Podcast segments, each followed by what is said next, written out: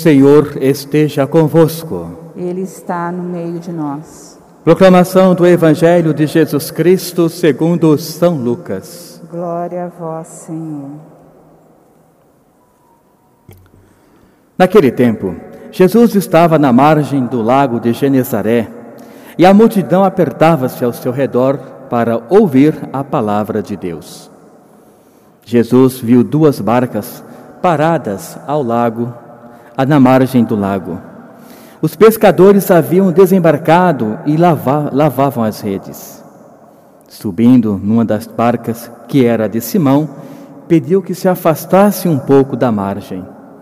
Depois, sentou-se e da barca ensinava às multidões.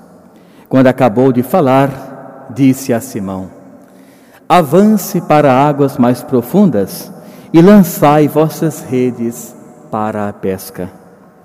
Simão respondeu: Mestre, nós trabalhamos a noite inteira e nada pegamos. Mas, em atenção à tua palavra, eu vou lançar as redes. Assim fez, e apanharam tamanha quantidade de peixes que as redes se rompiam. Então fizeram sinal aos companheiros da outra barca para que viessem ajudá-los. Eles vieram e encheram as duas barcas a ponto de quase se afundarem. Ao ver aquilo, Simão Pedro atirou-se aos pés de Jesus, dizendo: Senhor, afasta-te de mim, porque eu sou um pecador.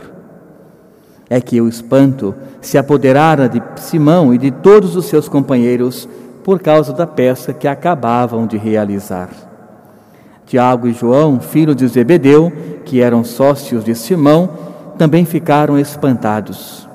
Porém, Jesus disse a Simão: Não tenhas medo. De hoje em diante tu serás pescador de homens. Então, levaram as barcas para a margem, deixaram tudo e seguiram Jesus. Palavra da salvação. Glória a vós, Senhor.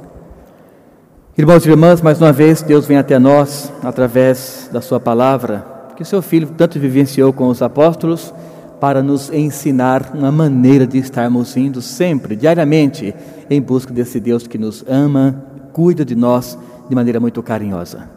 Vejamos, por exemplo, essa maneira hoje que Jesus achou de interpretar a vontade do Pai com aqueles que estavam desanimados na caminhada ou desanimados do seu trabalho. Temos hoje uma parábola muito conhecida por todos nós. Ela é muito comum aos domingos, muito comum em alguns dias de festas e também em muitos retiros. Essa palavra sempre vem para nos mostrar a segurança daqueles que confiam em Deus. E o pano de fundo que perpassa é este: homens trabalhando homens desanimados, mas homens persistentes. E esses homens, claro, são aqueles que confiaram plenamente na ação de Jesus na vida deles. Temos então duas barcas. Temos um mar, que vai simbolizar toda essa nossa estrutura humana, terra que estamos vivenciando agora, e temos essas barcas que podemos dizer que também é como se fosse a igreja como temos outra conotação quando ele fala da tempestade, o mar bravo e a tempestade que vem para tirar a paz das pessoas. Mas hoje esse mar, ele não está bravo como em outros momentos. Ele apenas é um sinal de desesperança para aqueles que estavam inseridos nele, os apóstolos.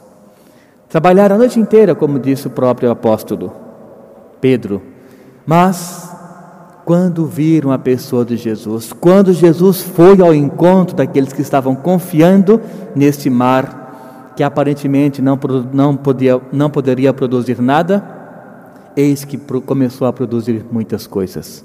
Ou seja, irmãos e irmãs, assim é a abundância de Deus em nossas, nossas vidas também, quando nós confiamos nele.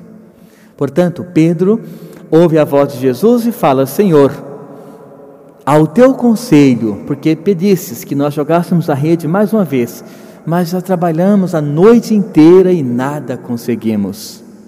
Mostra ali o desespero do homem, mostra ali a, a, a incapacidade dele enquanto pessoa, Mas, como eu disse, ele também é persistente. Ele disse para o próprio Jesus: Em atenção à tua palavra, eu vou lançar as redes. Aqui mostra a fé do homem, ou seja, quando tudo parece sem nenhuma esperança, quando nós abrimos a vida para Deus, Ele vem até nós, e quando tentamos, Deus vai mostrando o caminho para a nossa vida.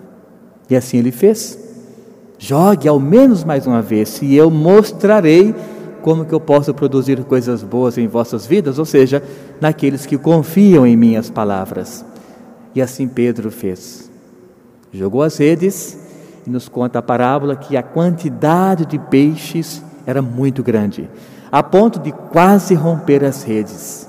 Chamando a outra barca, os outros companheiros vieram, também encheram outra barca. Tudo isso é sinal de abundância.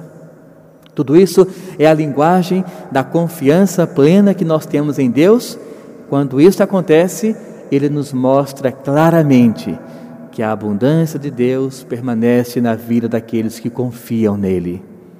E assim aconteceu.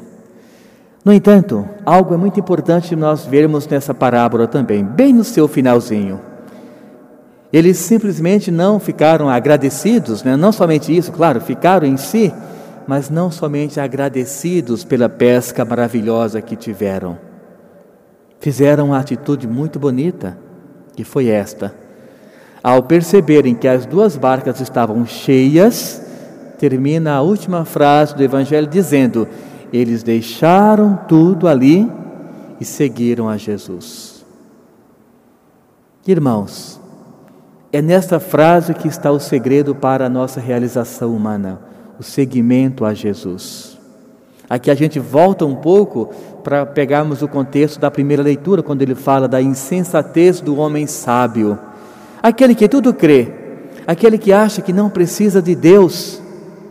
Mas ele fala que quando nós confiamos em Deus, quando deixamos tudo para seguirmos esse Deus, nós temos, nós temos aliás, toda a nossa plenitude, confiança, sabedoria derivando do próprio Deus.